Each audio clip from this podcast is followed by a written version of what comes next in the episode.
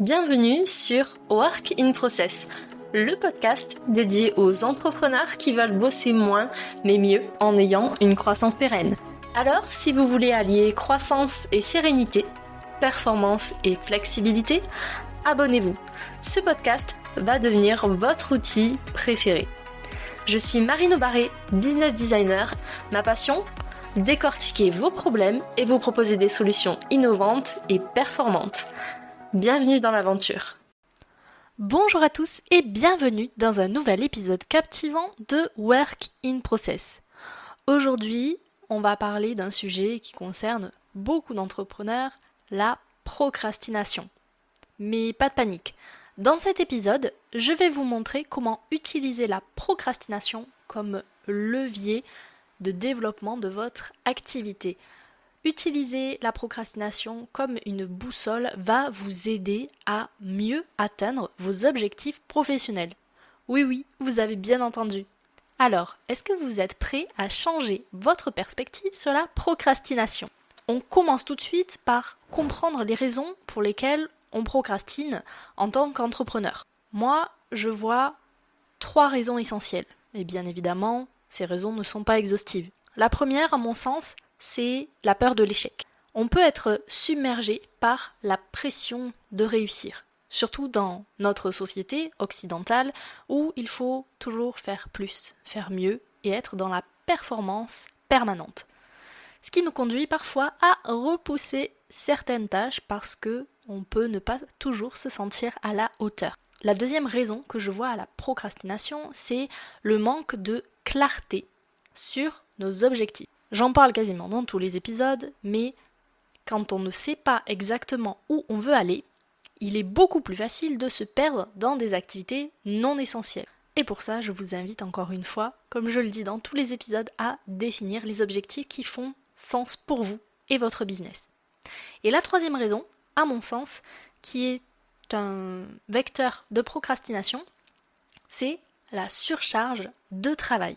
Effectivement, quand on a trop de tâches à accomplir, c'est très très tentant de procrastiner pour éviter de les affronter. Vous l'aurez compris, la procrastination, c'est un des mécanismes de fuite pour ne pas aller vers ce qui nous fait peur.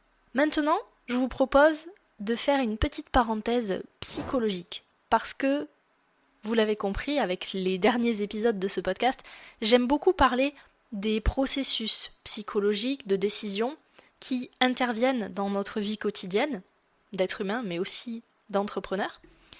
Et la procrastination ne fait pas exception, il y a bien évidemment des enjeux psychologiques à ce niveau-là. Généralement, la procrastination, c'est le résultat d'un conflit interne entre notre désir de réussir et notre résistance au changement et à l'effort. Sur ce deuxième point, le cerveau est très fort là-dessus. Il préfère chercher le confort immédiat, la dopamine, facilement accessible, plutôt que d'aller se confronter à des défis qui peuvent mener à la réalisation de nos objectifs, mais surtout qui peuvent nous faire grandir en tant qu'individu. Vous le savez peut-être, le cerveau n'aime pas du tout le changement. S'il pouvait se contenter de fonctionner en mode économie d'énergie, je peux vous garantir qu'il ferait ça toute sa vie. Mais vous savez quoi? La procrastination, en réalité, ça peut être utilisé comme un levier, comme une boussole pour progresser en business. Elle vous indique les domaines dans lesquels vous pouvez travailler plus ou différemment, les peurs que vous devez surmonter si vous voulez évoluer dans votre vie, et les ajustements que vous pouvez mettre en place sur votre plan d'action. Alors maintenant qu'on a posé le contexte, vous vous doutez bien que j'ai préparé une méthode en quatre points détaillés pour vous, pour utiliser justement la procrastination comme une boussole dans l'atteinte de vos objectifs. Première étape, prenez conscience de votre procrastination. Et ça, c'est la partie la plus difficile du travail. Osez se regarder en face. Identifiez les moments où vous vous trouvez à repousser des tâches importantes. Alors, identifiez ces moments, mais identifiez aussi le type de tâche, bien évidemment. Sur cette étape-là, soyez honnête avec vous-même, amenez-vous de la bienveillance, de la tolérance et acceptez que, à l'heure actuelle, la procrastination, c'est un obstacle à votre succès. Mais heureusement, c'est pas une fin en soi. La deuxième étape de ma méthode, c'est qu'on va aller creuser un petit peu plus en profondeur pour comprendre pourquoi vous procrastinez. Quelles sont les peurs? Quelles sont les croyances limitantes qui sont touchées, qui se cachent derrière cette procrastination Quelles sont les émotions qui ont été activées quand vous évitez certaines tâches? Allez explorer tous ces éléments pour mieux vous comprendre déjà, mais surtout mieux les surmonter. Troisième étape de ma méthode, c'est une fois que vous savez repérer les moments, les tâches où vous allez procrastiner, c'est d'utiliser justement la procrastination comme une sorte d'alarme interne, un signal pour agir. Parce que quand vous procrastinez une tâche importante, demandez-vous qu'est-ce que cette procrastination est en train de me dire? Qu'est-ce que je devrais faire pour avancer? Et pourquoi je ne le fais pas? Ce signal, c'est votre call to action. Le quatrième point de ma méthode, c'est de prendre des mesures concrètes dans votre quotidien pour surmonter la procrastination. Comme pour le sport, au début, on a des courbatures, c'est douloureux, c'est pas toujours agréable. Mais à force d'intégrer ces mesures concrètes, vous allez reprendre le contrôle sur les événements que vous vivez. Identifiez des actions spécifiques que vous pouvez entreprendre pour vous mettre en mouvement. Peut-être que pour vous, c'est décomposer une tâche en étape beaucoup plus petite. Ou alors, ça peut être de vous entourer de soutien d'autres entrepreneurs ou d'autres professionnels qui peuvent vous booster. Autre exemple, ça peut être de vous fixer des délais plus stricts, c'est-à-dire prévoir moins de temps, mais être sûr et se donner les moyens de produire ce que vous devez produire dans le délai imparti. En bref, trouvez les stratégies qui fonctionnent pour vous.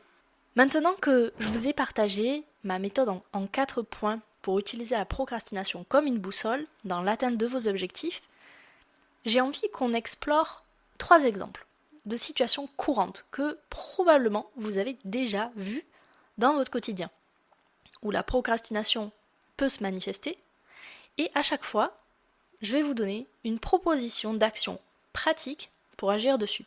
Encore une fois, ce n'est pas exhaustif. Exemple numéro 1, quand vous voulez créer un produit ou un service. Si vous procrastinez sur la réalisation de cette tâche, repérez une étape spécifique dans cette création de produit ou de service que vous pouvez faire là, maintenant, tout de suite. Ça peut être par exemple faire des recherches sur votre marché ou déjà créer un plan d'action détaillé. Exemple numéro 2.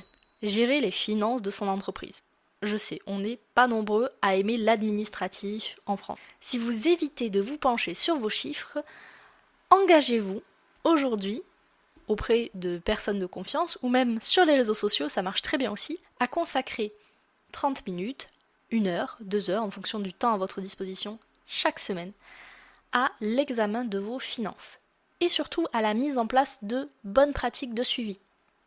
Vous verrez qu'à force de pratiquer cette routine, vous passerez de moins en moins de temps dessus, puisque vous aurez adopté les bons réflexes.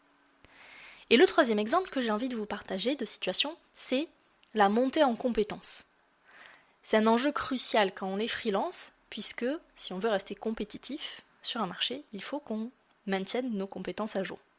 Si vous remettez toujours à plus tard l'apprentissage de nouvelles compétences, inscrivez-vous dès cette semaine à une formation, ou un bootcamp, un accompagnement, ou même rejoignez une communauté d'apprentissage sur le sujet qui vous intéresse pour vous motiver et progresser. Petite astuce pour la montée en compétences, de mon côté, j'ai mis en place un système de veille qui me permet de faire de la montée en compétences de façon douce et progressive. Je sais que d'autres copains entrepreneurs, eux, ont choisi un ou plusieurs partenaires business. Ils font des points régulièrement et ils se challengent sur leurs compétences. Voilà, j'espère que ces clés que je vous ai partagées aujourd'hui vous aideront à déculpabiliser et à prendre la responsabilité de votre procrastination en tant qu'entrepreneur. Rappelez-vous, c'est une boussole, un levier pour vous guider vers l'action et l'accomplissement de vos objectifs. Avant qu'on se quitte, n'oubliez pas de vous abonner au podcast Work in Process sur votre plateforme d'écoute préférée et à laisser un avis 5 étoiles. Si en plus vous pouvez rédiger un petit mot, ça me ferait très plaisir. Tous vos retours sont essentiels pour m'aider à continuer à vous fournir du contenu à la fois inspirant et utile. Merci beaucoup d'avoir écouté cet épisode jusqu'au bout. N'oubliez pas, vous avez le pouvoir de transformer votre procrastination en une force motrice pour votre réussite. On se retrouve très vite pour de nouvelles conversations passionnantes. Voilà, cet épisode est maintenant terminé. Merci pour votre écoute. Je vous souhaite à tous une belle journée, soirée et à très bientôt le podcast. Bye Cet épisode t'a plu? Tu peux le partager en me taguant ou lui laisser 5 étoiles sur Apple Podcast. Encore merci pour ton écoute, à très vite